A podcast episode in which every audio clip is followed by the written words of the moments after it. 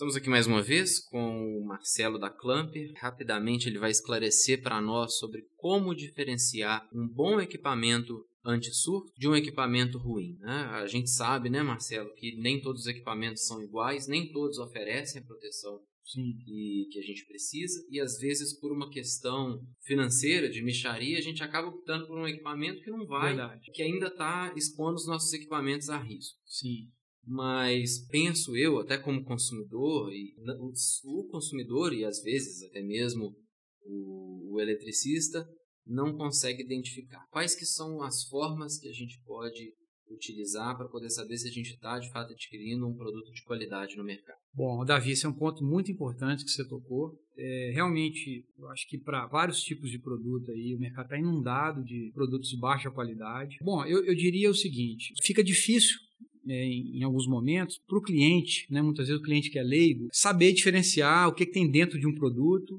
em relação ao que tem dentro de outro, né, assim, analisar no detalhe ali.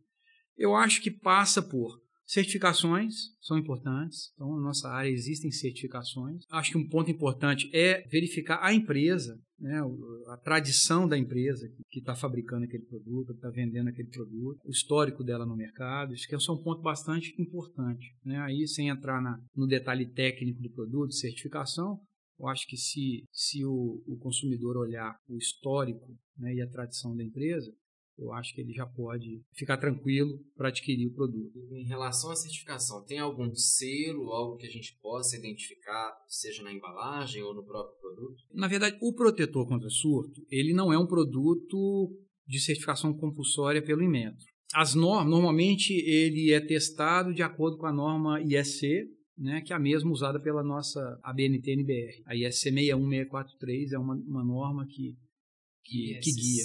IEC 61643.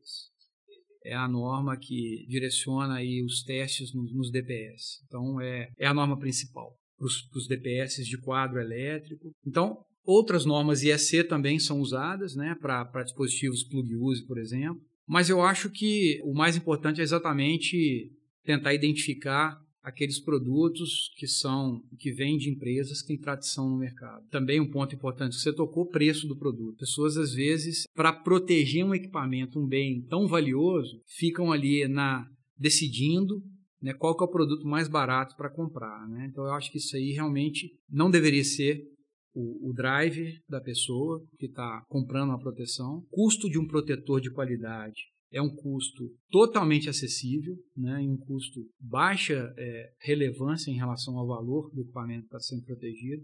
Eu acho que quando você vai proteger um equipamento, um bem que é valioso, você tem que colocar o melhor. Você tem que colocar o melhor, você tem que buscar o melhor produto e não buscar o melhor preço. Até mesmo pela vida útil do produto, né? Tem Sim, claro, com certeza, com certeza. Um produto de qualidade vai ter uma vida útil muito mais longa, né? Então, é, esse é um ponto fundamental. Obrigado.